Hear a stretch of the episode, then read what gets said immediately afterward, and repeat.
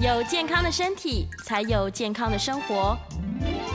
名医 On Call 专业医师线上听诊，让你与健康零距离。这里是九八新闻台，欢迎收听每周一到周五早上十一点播出的名医 On Call 节目。我是肝胆肠胃科萧敦仁医师。那今天节目在 YouTube 同步有直播，欢迎听众朋友哦在 YouTube 频道留言询问相关的问题。在半点过后，我们也会接听大家的 call in，有相关问题欢迎打电话进来。预告 call in 的专线是零二八三六九三三九八。好，那我们今天哦，哎，我们要讨论的主题哦，因为今天达到的这个等于是说元宵后哈的一天，那也就是在过年，大概就正式是过完了哈。那已经正式进入春天了哈，正式进进入春天。那我们今天要讲的是春天。常见的肠胃疾病，哈，那我今天要说的主题叫做功能性肠胃异常，好，那这个比较少在节目上，哈，甚至在电视的一些健康的媒体上面比较少提到这个叫做 functional GI disorder。那功能性的肠胃异常，哦，事实上包含了几十种疾病，但是最常见的呢，一个是上消化道，就是我们的上腹部不舒服，所谓的功能性消化不良症，哈。Functional dyspepsia 哈，跟一个叫做大肠急躁症哦，这个大家就比较常听到了。那只不过它整个这两个疾病呢是最常见的，合起来叫做功能性的肠胃异常。好，那为什么选在这个时候开始来说哈？那原因是因为我想在二月四号哈，二月四号，那二月四号是一个很特别的节气哈，叫做立春。好，那我想再从过年哈，从去年的跨年开始，一直到最近哈，大家都有一张很有趣的梗图。他在十二月三十一号说，老虎说晚上我就要下班了，哈，那那兔子呢要开始值班，哦，可是有人就就写了，他说你给我回来，你一月二十一才下班，也就是说是否到农历年虎就下班了呢？其实都还不是哦，到了二月四号的早上，哦，二月四号的早上呢，就是立春开始。这个时候才正式进入兔年，好，那因为正式进入兔年，因为我们这个农民历呢是以太阳历为主，太阳历事实上就跟我们的节气哈及息息相关。立春以后开始，真的就是春天的疾病，所以我们常常讲二月、三月、四月，好，这个是春天。而春天的疾病，以最常见的来说是什么？事实上就是我们的肠胃疾病。那我大概。再把我过去哦，大概每一次在节目中，大概不同的节气都会提到的有关木火土金水哈，在不同的节气会碰到了一个疾病哈，因为我们在春天的时候，春天是木气比较盛，好，那木气盛的话，因为木克土哈，以五行来说木克土，那这个土是什么？土就是消化系统疾病哈，也就是土就是脾啊，那脾呢？脾事实上事实上是胰脏。啊，另外它说阴阳它互为表里的哈，就是脾，另外一个就是胃，好，所以春天哈，因为木气盛克到土，所以我们脾胃会受伤，啊，脾胃会受伤，所以在春天的时候，这两个疾病一定要非常的小心。从流行病学上来看的话，这两个疾病在春天也特别的多，好，那另外有一个是因为木气比较盛，哦，相对来讲的话会金克木，金克木，我记得哈。我昨天把在去年哈，同样在二月份哈，我所提到的一个影片里面，我也提到一个事情，因为金克木哈，金克木，但是有一句话哈，叫做木多金缺，哦，它那个很好想，就是你先拿一块斧头，你要去砍木头，哦，斧头是金属，它去砍木头，可是万一木头很多，哦，你从早砍到晚，很快这个斧头上面呢，它的刀刃的部分就会有所缺损。哦，这个就是木多金缺。好，那所以金是什么呢？金是肺，但是它另外互为表里的就是大肠。所以在这种木气很盛的时候，大肠也会受伤。哦，所以我们除了呢脾胃以外，大肠是要非常的小心的，要非常的小心的哈。那另外还是提到这个肺的问题哈。肺，因为现在呢，大概我们到了 COVID-19 的感染了，大概最后的最后的一段时间。这段期间还是有一些有一些确诊的案例，好，我们在门诊里面哈，每天还是有不少人要来做视讯确诊，所以这个在这个疫情的末期哈，肺部还是容易受伤，好，特别是请高龄的，哦，高龄的，然后有些慢性病的长者要特别的小心，哦，目前还有人在来打第四季、第五季的哦，BA 四五哦的这个疫苗，该打还是要打哈，因为我们还是要防范在春天的时候最后一波肺部又会受伤。好，那我们今天讲春天恼人的消化系统疾病哈，刚刚讲胰脏。好，甚至于说胃食道逆流，这个大概都不是我们今天主要讲的。好，我们胃食道逆流会在下个月三月初的时候再跟大家做一次复习。哦，因为三月会是我们肠胃科医师最辛苦的一个月，因为那个月胃镜会做的最多，就是非常非常多的人他胃不舒服。好，那我们今天要讲的，就是我刚刚讲的功能性的问题，就是功能性消化不良症跟大肠急躁症这两个疾病有什么特色？跟大家简单做报告，也就是我们做胃镜或做大肠镜进去看胃跟看大肠，做出来以后，医师会跟你讲说：哇，你整个胃的黏膜很漂亮，肠道的黏膜也很漂亮。可是很多病人就会问啊，那我为什么不舒服？好，这个就是今天要讲的，因为这个牵扯到情绪压力跟气候变化，情绪压力跟气候变化。好，好，所以我先讲一下这。上消化道的，我们上腹部不舒服，就有个叫做功能性消化不良症，哈，这个简单讲哈，就是我们常说的腰八岔，哦，为什么？为什么讲腰八叉？就是你空腹的时候也不舒服，你饭后也不舒服，那这上腹痛，甚至于会吞咽，吞咽会痛痛的，然后消化不良，就一直干嘛胃肚肚，哈，那这个做胃镜没有问题。那大肠急躁症呢，就是他在吃完饭以后，通常会下腹部不舒服。啊，因为一个是胃这边的不舒服，一个是大肠方面的不舒服。哦，餐后下腹痛就想要上厕所，就去拉完肚子以后呢，哦，拉完肚子以后，哎，这个胀气就消掉了。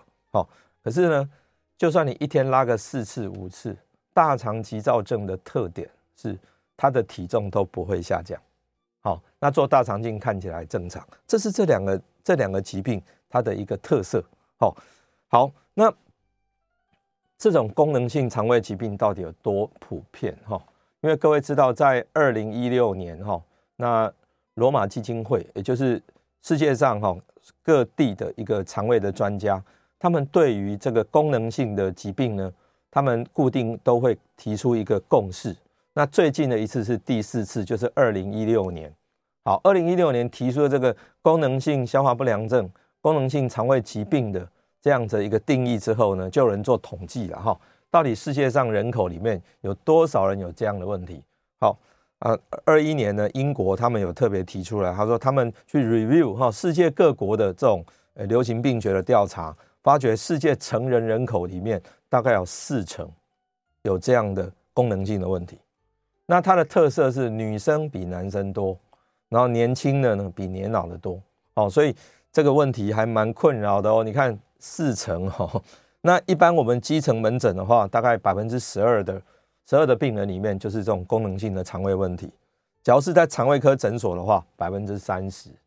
那肖医师因为对这个疾病哦，我大概注意非常多年了，这十八年哦，因为我在我在桃园开业十八年，以前在医院里面哈，大概还不是这么多病人，因为我主要还是看肝病啊，我的我的整个专长就是在治疗脂肪肝。用减肥来治疗脂肪肝，但是开业以后，因为各种病人会进来，就发觉呢，功能性肠胃的病人还是真的是最多哦。因为这些病人有个特色，他时间到了自己就会出现。好像最近看到很多病人又出现，所以讲说哇，讲我们功能性肠胃疾病的时间又到了哈。好，那统计上又继续讲，他说三分之二的病人在过去的十二个月里面，他曾经看过医师。而这一类病人呢，有百分之四十目前都在使用药物，好，所以这种疾病呢是偶尔症状比较好，你可能药物可以不要吃，但是万一哦你大概又又又不太舒服，那又要吃药，所以大家统计起来有四成的人病人哦是有在使用药物的。好，那到底功能性肠胃疾病呢，它是怎么产生的？它的致病机转是什么？哈，大概有提出来几个。哦，也就是你的肠胃，刚讲啊，胃镜、肠镜都看到都正常啊，那我为什么会不舒服呢？这个问题是我们在门诊几乎每一天都要回答病患的。我大概跟他说，你的肠胃就是动得太快或者太慢。例如说，以大肠急躁症，它会拉肚子。我们一听就是，哦，那肠音怎么那么快？咕噜咕噜咕噜，动得非常的快。好，那假如上腹部不舒服这种呢，肠是动的就是太慢了，太慢了。哈，所以食物吃下去，它就要在胃里面停留很长的时间，那当然就造成这个上腹部不舒服了。好，那第二个可能就是内脏神经太过于敏感，哦，太过敏感，哈，就是比较比较敏感性的人。那第三个是。肠道的菌相被改变，然后肠整我们讲 microbiota，我们肠道里面有有非常非常多的菌哈，它的菌的数量哈是我们人体的细胞的大概十倍哈，有一百兆只的细菌，有这么多的细菌。这个这个细菌呢，因为某一些因素被改变以后，就会产生一些问题。好，好，那再来就是肠漏症，也就是肠道的血管渗透性上升。好，这个我待会有一个例子，我会提出来跟大家做一下分享哈。那另外就是这个渗透性增加以后，造成肠子本身免疫细胞的浸润，有这肠子发生一个慢性的发炎。那另外就是我们的中枢神经对于这肠道的讯息反应改变。各位有没有发觉，他一直在讲中枢神经跟肠道？实际上这个呢，就是我们常常在讲的一个叫做肠脑轴。哦，肠脑轴，也就是你肠子不舒服的时候，会影响到脑部。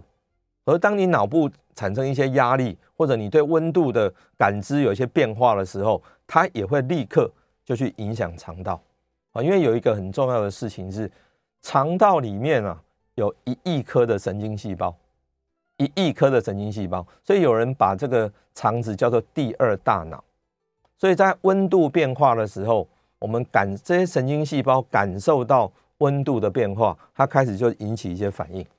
所以也难怪这种功能性的肠胃障碍会是在春天，会是在二三四月，哦，因为这个时候号称是春天，而今天早上出门一看呢，现在温度还是只有十六度，又下起了这个绵绵细雨，哈，这种湿冷的天气，可是到了中午可能又热一些，温差非常的大，就会造成这样的问题，好，所以我说我们在门诊常讲是跟你的个性有关，好，个性本身。还有跟你感受到的压力有关，还有跟第三个就是现在的气候变化有关，第四个是你跟你吃进去的食物有关，所以有四大因素。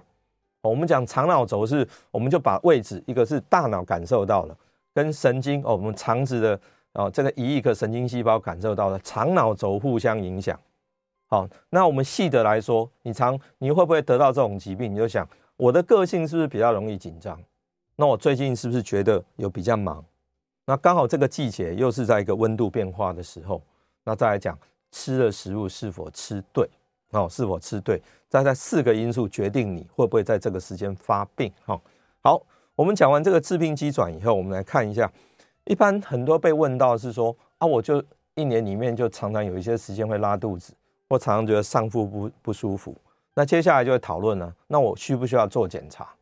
所以做检查就是做胃镜啊，做大肠镜，这两个是主要的检查。好，一定要做吗？其实也不一定，因为现在我刚刚讲第四次的罗马条件哈，就是诊断的这个标准出来以后，它是不一定不一定要做这个检查的。哦，因为只要符合这些诊断的标准，我们就可以下这个诊断了。我就想说，哦，你有功能性的肠胃疾病，哦，你有大肠急躁症，或你有功能性的消化不良症。没有说一定要做内视镜检查，但是假设你合并有体重下降，好，体重下降，因为功能性的问题，一般体重是不会变的，它当然也不会造成血便，所以假设你便便有红、变红、变黑、变暗红，那就一定要做，这是出现贫血的情形，还是说你的家族里面就曾经有这种家族癌症的病史，甚至于说最后一个是说。你在睡觉的时候会出现症状，在这边提醒大家，这种功能性的问题，一般来说睡着就没事。或者假如说你在睡着的时候还会因为痛而醒过来，那这件事情就不单纯。那个时候我们就会建议说，你真的要做一下内视镜检查看看了。好，所以有时候假设你不确定，或者常常事情会反复发生，不如就是好好做一下检查，也让你自己放心说，哦，我基本上结构没问题，我只是功能的问题。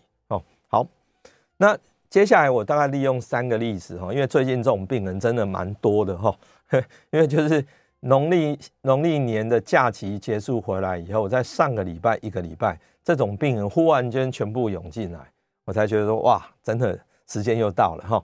好，第一个呢是比较有趣，他是一个十一岁小学五年级的学生，哦，那妈妈把他带来看病，他一直。妈妈一直强调说，这个小朋友啊，吃完饭以后就肚子痛，好，他已经五年级了，可是小朋友就很焦虑紧张，他就坐在那边看着你，他不会不看你，他会看着你，可是他就是不说话，一直问他说，你到底哪里不舒服？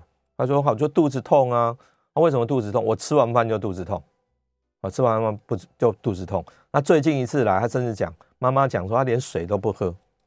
那体重在四年级的时候还有三十公斤，哦，我前一阵子看他是二十五公斤，现在只剩二十一公斤。五年级啊，体重不仅没有升，身高没有上升了，瘦到剩二十一。哦，那我问他，你为什么来看病啊？他说我医院都去看过了，可是医院的肠胃科什么检查做完就跟我说我的小孩没问题啊。哦，那我们当场呢感觉这个大概不太单纯，因为。检查做过以后，已经知道结构没问题了。那我们紧接着做功能性的检查，帮他做一个自律神经检测，非常清楚，他是副交感神经太高。副交感神经哦，大概我们肠在我们整个肚子里面，就是由肠胃道发出来的。所以副交感神经太高，就表示肠胃发炎了。那这个肠胃发炎，我们怀疑是肠漏症。那在过年的时候，帮他做了一个过敏原检测，一测，哇，十几种东西过敏。他妈妈说：“那也安呢？”我说：“这个不奇怪，因为台湾哦，小朋友过敏常见的三种过敏原就是面粉、鸡蛋跟牛奶。这个小朋友刚好三样全中，三样全中，所以难怪他吃什么东西越吃就是越不舒服，连皮肤都会起疹子，会湿疹哈。那再来这个就是肠漏症的现象，所以现在大概把它去除过敏原，用一点益生菌，然后左旋麸酰氨酸，然后自律神经调节。”好，我们期待这个小朋友能够逐渐好转。哈，这个就是结构没问题、功能出问题的一个我们大概小朋友。哈，所以功能性消化不良症说实在的不一定在大人哦，在小朋友我们偶尔事实上都会碰到。哈，好，那另外是一个五十五岁的退休老师。好，他年后上个礼拜又来看病，他说肚子又不舒服了。好，那他每次大概不舒服，他就会去买一个很强的胃药。哦，这个很强的 PPI 就是把胃酸降下来，他的感觉是有一点用，可是我还是不太舒服。好，他就又来找肠胃科医师。好，那我们来到了门诊呢，我们就再看一下。哎呀，你去年二月刚好来过，哎，怎么今年二月又来呢？哈，我一看说你跟候鸟一样，事实上就是时间到了，这个温度变化就是这样。我们判定哈，其实胃镜就是一个轻度的胃食道逆流，判定是 NERD。NERD 可不是 NERD 就不是一个正常的、普遍的所谓的胃食道逆流，事实上它就是在食道没有看到任何的被胃酸侵犯的损伤，就很轻微，所以这个大概是因为自律神经不稳定所造成的。我们就是属于所谓的功能性的消化不良症。好，那用药当然除了抑制胃酸以外，好，记得我们刚刚一直在讲肠脑轴。目前哦，像这样的病患，实际上调节自律神经是非常重要的哈。好，那再来第三个呢？第三个就是年后他要来看病了，因为他最近哈可能又要考虑要回大陆去哈。好，一个五十岁的上海的台商，他每次回台湾一定会到诊所看病。他的主诉就是我在大陆很忙，每次我吃完饭应酬完，我就会拉肚子。好，肚子很痛，非得跑厕所，害他每次都觉得很不好意思。好，听诊的特色就是，哦，肠子动好快，咕噜咕噜咕噜动很快。那大肠镜检查只看到说小的息肉，事实上那是没有什么坏东西的啊，不是恶性的，良性的息肉。那呃，这个拉肚子也跟这个息肉无关，所以我们诊断就是大肠急躁症啊。这么多年呢，这个台商也都是稍微胖胖的。好，那给他药物，大概抑制肠胃的蠕动，止泻药，最终还是自律神经调节。那很快就比较好了。可是他的问题是这样，他说我来回台湾就没事，哈，回台湾就没事。可是，一去上海就开始就比就比他厉害。所以他说，嗯，哎，现在因为疫情的关系，哈，那上海的市况也比较乱一点，考虑要退休了哈。我相信退休以后，他因为压力降低，那他们症状可能就会好一些。好，那这个接下来我们只要在 YouTube 上的朋友就看得到一个这个胃食道逆流一个分级的一个图。我刚刚讲哈，刚刚讲第二个案例，那个五十五岁的退休的老师，我们看到，只要各位可以看得到，就 A、B、C、D 四级的胃食道逆流。那这个 A 就是我们有一段被胃酸侵犯到的高度呢，就是从从这个食道往上啊，喷门的地方往上。那么这个这个比较红的地方呢，就是被胃酸侵犯到了。但是因为它是那儿的，就是他完全没有看到这个这个这个伤口，没有看到这个这个破皮。那这种人就是他常常说，我结构上没问题啊，我只是我只是比较紧张，只是。自律神经不稳定，蠕动异常造成不舒服，那这个就是典型的哈，哦，所以它是典型的，但是它就是不是一个正常的胃食道逆流。所以我们在胃食道逆流里面，假设它是很厉害，食道有受到侵犯，PPI 就是重点，因为那个时候抑制胃酸是重点。但是假如医生跟你讲说你没有非常明显的这胃食道逆流哦，可是我就觉得很像啊，那你大概都是自律神经异常所造成的。是属于功能性消化不良症这一个类别，那这个时候在神经系统的调控，也就是自律神经的调节就很重要。好，那我们在下一个月会把胃食道逆流再做一次复习，哦，因为现在这样这类的病人也开始出现，但是会在三月份最多。但是无论如何，就是提醒大家了，好，我们把整个你作息调好来，不要压力太大，不要太忙。不要吃错食物。那当然，这个季节转换我们没有办法影响老天，可是自己稍微调节一下总可以吧？好，所以我们今天呢，最重要就是要跟大家讲说，这个功能性的肠胃疾病跟肠脑轴有非常非常大的关联，而这个肠脑轴的异常会因为你自己压力比较大，比较忙，年后比较忙，像后疫情时代大家开始忙，或者你的肠道本身，比如说你的肠道菌丛改变了。好，或者你现在就是一个肠道的发炎，就会让自己觉得非常的烦躁，所以肠跟脑会互相影响。那整个功能性消化不良症，哦，整个功能性的肠胃疾病，大肠急躁症、大肠急躁症，都是因为肠脑互相影响所影响的，好，所造成的。好，那我想我们先休息一下，好，好，欢迎回到九八新闻台名医昂扣节目。那我是肝胆肠胃科萧敦仁医师。那接下来我们开始接听我们听众朋友的 call in 电话，我们 call in 的号码是零二八三六九三三九八。我们在等待 call in 的问题的时候呢，我们再看一下哈。那常放屁，身体是否有疾病？哈，我们陈先生问的。事实上，放屁哦，太多的排气，我常常会问的问题是，请问气是哪里来的？我们要放屁也要有来源嘛。我们会放屁或者是儿嗝气，吼，我们肠胃道的气有三个来源，哦，各位，第一个来源是你自己吞进去的，哦，吃饭吃太快，吃饭讲话就有可能会很多气进去。第二个是你吃的食物本身，哦，吃的食物本身它在被消化过程产生气体。第三个，第三个是你肠道的菌虫被改变掉了。因为肠道的好菌 A、B 菌，它本身的代谢不会产气，但是当坏菌比较多的时候，它的代谢就会产气，产气就会造成影响。好，好，那我们紧接着我们来接听林先生的电话。林先生，哎，薛院长您好，哎，跟您拜个算是晚年了，是是，新年快乐。我有两个问题想请教您哦。我一个朋友七十岁，是一名男性，然后因为半年前感觉到自己累累的。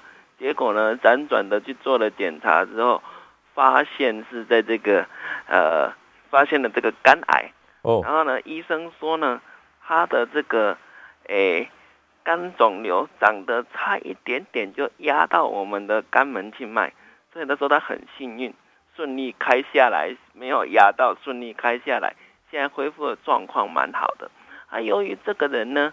他有这个 V 型肝炎，然后，我想请教院长的是说，我们有病毒性肝炎的这个患者呢，相较于其他造成肝脏发炎的一些理由，他的这个肿瘤长出来的位置，会不会就真的比较靠近我们的肝门静脉，导致它开刀的时候复杂性跟着一起提高？哈，这是第第一个问题。嗯，第二个问题是，您常提到的这个糖尿病，哈，之前常提到嘛，哈，就说这个糖尿病它会造成我们肠胃道的一些慢性发炎，那它是不是会增加那种细菌顺着胆管跑到胆囊去，造成这种非结石性的细菌性胆囊炎的机会会增加？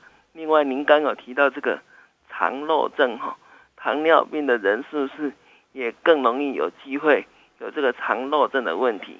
以上跟您请教，我在家长收听，谢谢。好，哎，谢谢我们尹先生的问题，哈。七十岁的男性病人，哦，他觉得人累累的，就被诊断是肝癌，好，那最后他是因为 B 型肝炎所造成的，好，那医生跟他说，他还好能够顺利开下来，是因为这个肿瘤呢还没有侵犯到门静脉，好，那侵犯到门静脉，门静脉是我们肝脏最重要的一条血管，哦，因为我们人体哦进入到肝脏的有两个血管系统，一条是门静脉。第二条是肝动脉，这两条这两条血管呢，都是从外界进入到肝，然后最后出去才是肝静脉。好，那其中的门静脉大概占三分之二的血流量，哈，那那个那个肝动脉呢，大概占了三分之一。好，那它所谓的没有侵犯到门静脉，意思是说这个肿瘤没有侵犯到血管，因为一旦侵犯到血管的肝肿瘤，麻烦了，哦，因为这个等于是会从从这个血管会转移出去，在处理上也比较不好处理哦，所以没有侵犯到门静脉啊，那就比较比较简单。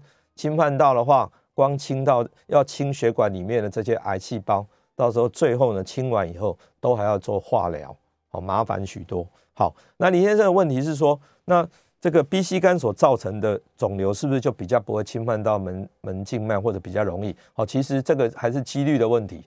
哦，因为肿瘤要长在哪边，说实在的，还是很难是预测的。哦，那目前也跟各位报告说，B、C 肝因为 B 肝有很好的疫苗，也有药物，而 C 肝呢，你只要治疗的八到十二周，大概都可以痊愈。哦，所以 B、C 肝会越来越少，未来这二十年会越来越少，剩下的呢就是很严重的脂肪肝跟酒精性肝病。哦，所以这个酒少喝一点，那再把体重控制好。哦，最近跟一个从美国回来的朋友呢，见面说哇，然后刚他说最近脂肪肝很严重，他说酒不能喝了，酒牌被吊销了。然后台湾的美食呢，这些糖类也要少吃一点，或者脂肪肝不会好哈。好，那李先生的第二个问题是说，糖尿病的病人他比较容易造成肠道的问题，哦，那是不是也比较容易造成一些细菌性的感染？哈，那我大概这样说，糖尿病会造成糖尿病的神经病变，所以他有糖尿病的肠道的问题。哦，它肠道常会蠕动比较慢，是因为糖尿病久了以后产生神经病变，让控制肠道的这个神经系统出问题。那是否比较容易造成细菌性感染？事实上也有可能。为什么呢？因为糖尿病病人免疫力比较差。哦，所以糖尿病非常重要一件事情，还是提醒大家，能够尽量把体重控制好。哦，让它呢，糖化血色素一定要小于七，甚至于野心更大一点。好，透过体重控制，把糖尿病给暂时逆转，哦，把它把它逆转，变成不用吃药，哦，那个是最好的。好，这样回答林先生。好，我们接下来接听王先生的电话。王先生，呃，院长你好，是，你好，我我有两件事情想请教。是，第一件事情就是我时常这个胃有。轻微的，好像胃食道逆流哦，好。但是我每次呢都会去照胃镜，是。那胃镜照了以后，他有给你四个月的疗效，对，对不对？对。那四个月疗效大部分都是用质子帮浦，对，嘿。那质子帮补吃完了以后，然后医生就开一种叫做花马，哦，嘿。那花马他一直叫我长期的吃花马。对，那我会长期的一直吃。那我有问医生说，我要长期吃花马，他说这个是一种保养，没有关系。然后他叫我早上吃一颗，晚上要睡觉的时候吃一颗。哦，那我会按照他的指示，我现在吃了这个四个月疗效，这个这个侄子帮补以后，我也一直听他在，一直现在还是在吃这个花嘛。哦，对。那第二件事情就是说。这个我每天大概就是固定了，这几十年都是一样，每天都是三次大便啊，就是早上吃完早点以后，我会去大一次便，然后中午呢吃了中午饭，哎，又有大便，我也要去再大一次便。然后晚上大概十点钟左右，我会再去大一次便。这个就是这几十年一直都是这样。那我是觉得奇怪，我说为什么我中午吃完饭，中午哦哦，不管我早上多晚吃，只要中午在吃中午饭，我一定要去大，不去大好像蛮不舒服的。为什么会这样子？另外一点就是说，有些人说不要吃花嘛。能不能吃表飞明？表飞明因为是自己要买的嘛，啊、哦，是。那到底是吃花玛？医生叫我长期吃花玛做保养，还是我要改吃表飞明？就这两件事。谢谢医生，okay, 谢谢院长。好，好，呃，谢谢王先生的问题哈。王先生说他大概做完胃镜以后哈，大概被告知有轻微的胃食道逆流了哈。那吃完这个质子胖普阻断剂 PPI 之后，他因为一次胃镜健保局只给付四个月，然后之后他就在吃那个 famotidine 哈，Pharma 呢是是一种 H2 blocker，也是抑制胃酸的，但是它的强度呢大概比这个 PPI 哈大概弱了大概呃将近一百倍哈，就是它比较弱一些些。那用来保养，早晚各吃一颗，可是一直吃药呢，王先生一直觉得很困扰。那是否要继续吃？那吃这个表飞明这种益生菌会不会比较好？好，益生菌主要的作用在大肠哈，先回答。在大肠，它跟胃的影响不大，所以吃表飞明对于胃食道逆流，它大概没有什么特别的效果。好，那是否一定要继续吃 Pharma？也就是说，吃完 PPI 以后还继续要吃 Pharma 吗？好，在这个春天哈，现在这个季节这样子，我建议王先生继续吃。而到了夏天，或许有机会停掉。好，夏天有机会停掉。好，好，那第二个问题就是说。呃，早上吃完早餐，午餐吃完午餐，跟晚上十点钟都会各排便一次，这正不正常？事实上，各位，我们一天上三次到三天上一次，这个范围都是正常的。好，那我们什么时候会想排便？通常是用完餐以后，用完餐会有一个叫胃触肠的反射，这个反射呢，是胃在告诉肠子，我现在有一些食物要下来了，请先出清成货。所以，我们通常在饭后会有一个会有一个反射动作，就想要排便，这很正常。好，所以本来就是正常的哈。所以，呃，这个王先生不要觉得奇怪。好好，我们再来接听陆先生的电话。肖医师好，哎是，请问第一呢，这个您用的这个自律神经的调节药物啊，对，那么会不会像精神科的用药，我们停止的时候啊，要逐步降低，否则会反弹？是，那。呃，可以毅然就停，呃，症状没了，咱们就停药吗？哦，第二呢，请问您这个自律神经失调在您那儿的检测是用什么样的仪器？您可以介绍一下，谢谢。好，好，谢谢陆先生的问题哈。陆先生大概其中问在就是说我们自律神经相关的问题哈。我先讲自律神经的检测，主要目前啊是用心率变异，我们叫 HRV 哈。用心率变异的仪器来检测啊，大概几分钟的时间，用你心跳的一个变化，大概可以了解你的交感跟副交感的变化。OK，好，那再来是说，我们用自律神经调节哈，大概用什么药物哈？其实让自律神经调节的药物有好几类哈。那我现在用的呢是大概我最常用就是它不会去影响到我们没有成瘾性的，没有成瘾性，所以要停是可以立刻停。它也不是安眠药。哦，所以大概有时候会用到一些所谓三环的抗忧郁药物 TCA，可是我三环三环的这个药物我一般用的比较少，哦，用的比较少。我比较习惯是我们用一个叫 Sapiride，那这种药物它对于我们的多巴胺的受体会有一些调控，那会比较好一些。这样子调控了以后呢，神经系统会比较好，也没有成瘾性，所以这个。有关自愈神经的调节药物，目前呢，我刚刚讲，二零一六年这个罗马第四次的一个共识会议出来之后，也做了非常非常多的一个讨论。因为这个罗马共识对于功能性消化不良症、哈功能性肠胃障碍最大的一个改变，就是说认识什么叫做肠脑轴。所以调节中枢神经、调节自愈神经，本来就是这个整个治疗的重点。好，那如何舒压？当然是自己保健上要做。如何去吃一些对的食物，也自己平常要要处理。那当然提醒大家是在季节转换的时候，它就是最好发的时间。好，所以药物的使用呢，通常还是看医师本身哦，对这个药物它的了解有多少，他会去挑一个对你最合适的药。那有些药呢，适合可以，它可以立刻停没关系。但一般来讲，我们会稍微慢慢的停。好，慢慢的把它 taper 掉，这样对，好，大家诶身体才不会有反弹的问题。好，我们先休息一下，广告回来继续接听大家的 call in，call in 专线是零二八三六九三三九八。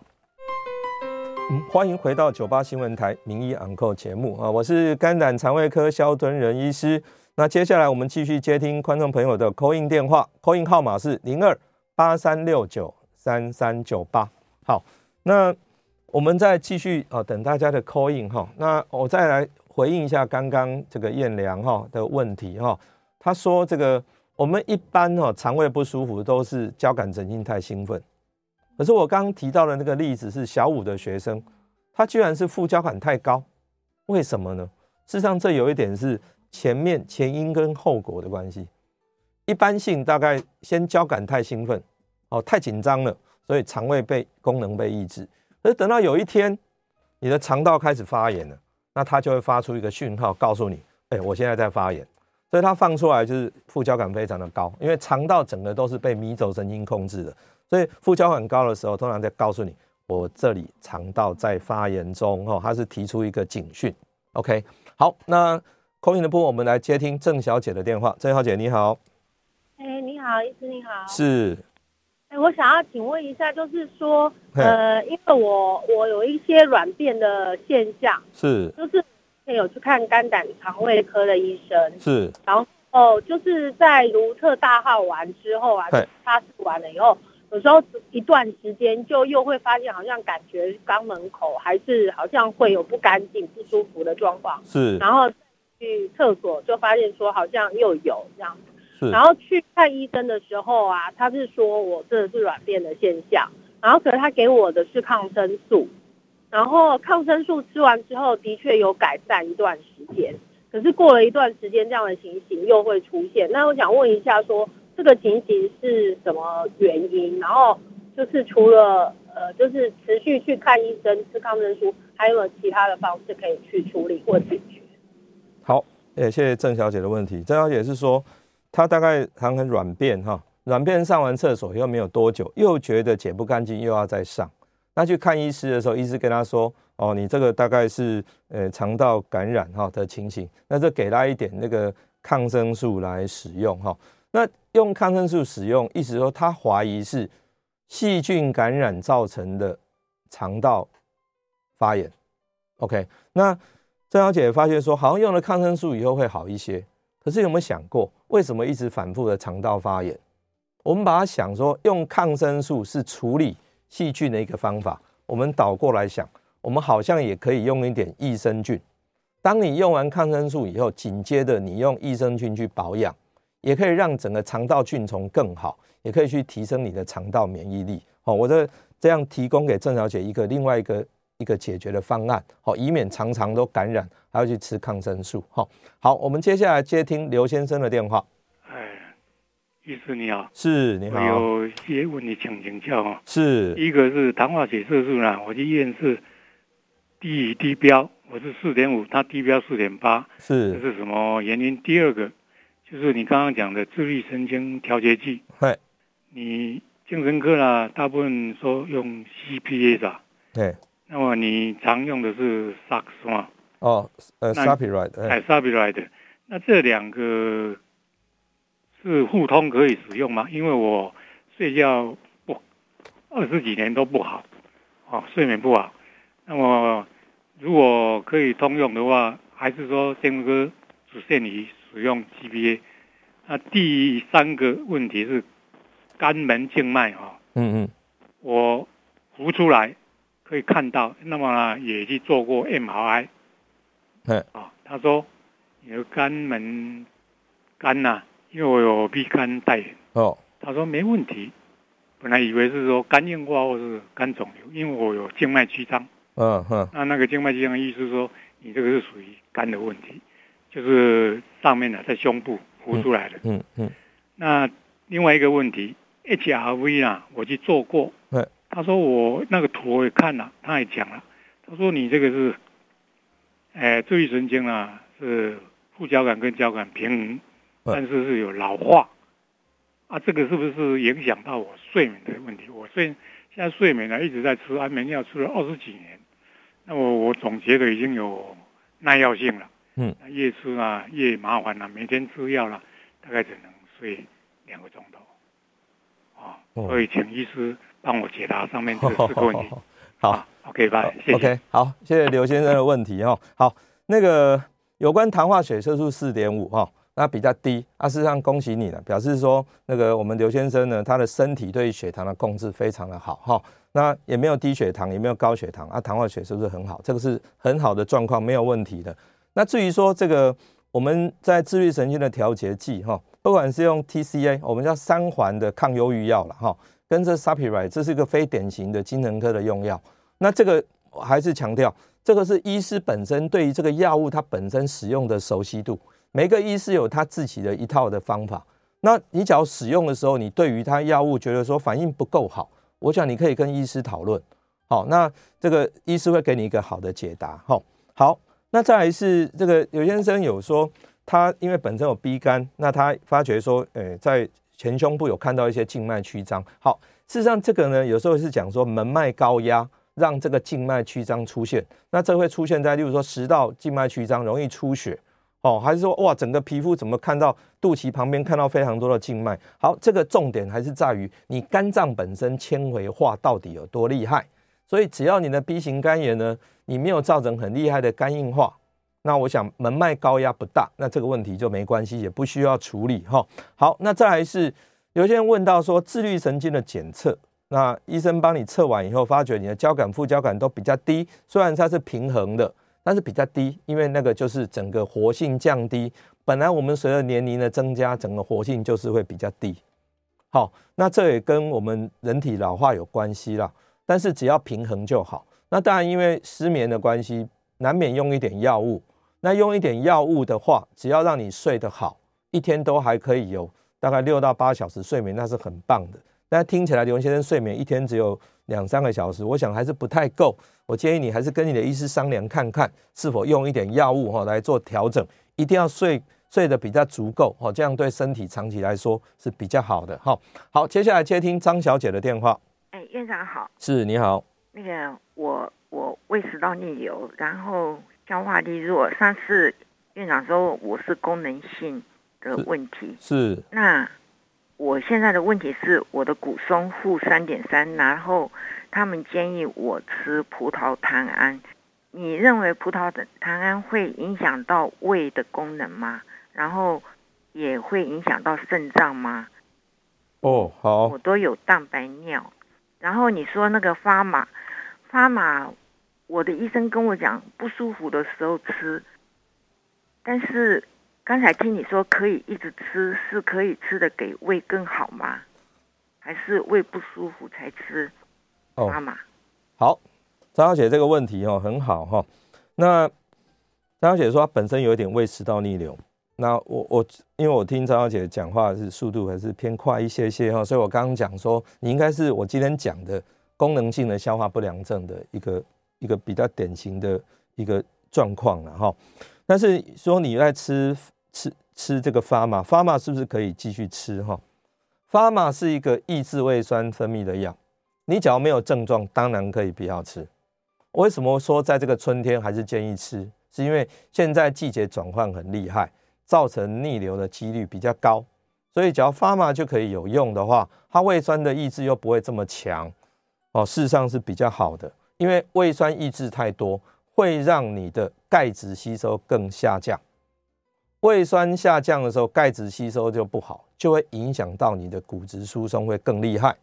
所以，假设必要的话，还是要用一些骨质疏松的治疗的药物，先把它补起来，让你不会再继续流失钙。我想那很重要。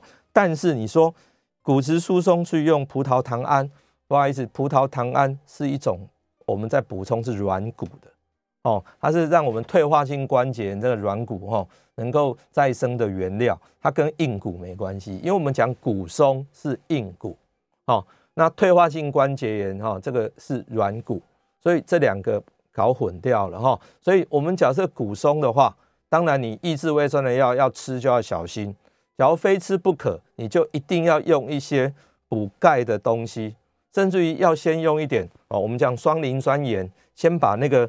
破洞补起来，不要再继续流失，再来补才补得起来哈，不是去补充葡萄糖胺。我想这点非常非常的重要哈，非常的重要。但是我还建议说，张小姐可能就是尽量放轻松一些。那这一些疑虑哦，其实你可以还是跟自己的医师好好的商量，好好的商量，好说我应该怎么改变。好，那在这个季节啊，二到四月这段期间哦，因为我说温度变化很大，你药物就还是吃一下，好。那你只要觉得哎，还最近还不错，你可以停停看，可以停停看。那我猜呢，最有机会停药的机会是在哎，大概五月以后，到时候天气就是温暖了啊，大概就没有问题哈。在这个温度变化比较大的时候，可能还是就是还是要用一下哈。好，那我想我们今天呢，整体来说就是在讲功能性的肠胃疾病。我说这个就是现在最热门的肠哦。我们这个脑肠脑轴哈，肠脑轴肠脑轴出现问题的时候，就会造成功能性的肠胃问题。舒压是最重要的，在这个季节我们就小心。好，我们今天节目就进行到这边啊，我是肖敦仁医师，也非常谢谢大家今天的收听，再见，我们下个月三月份好再讲胃食道逆流。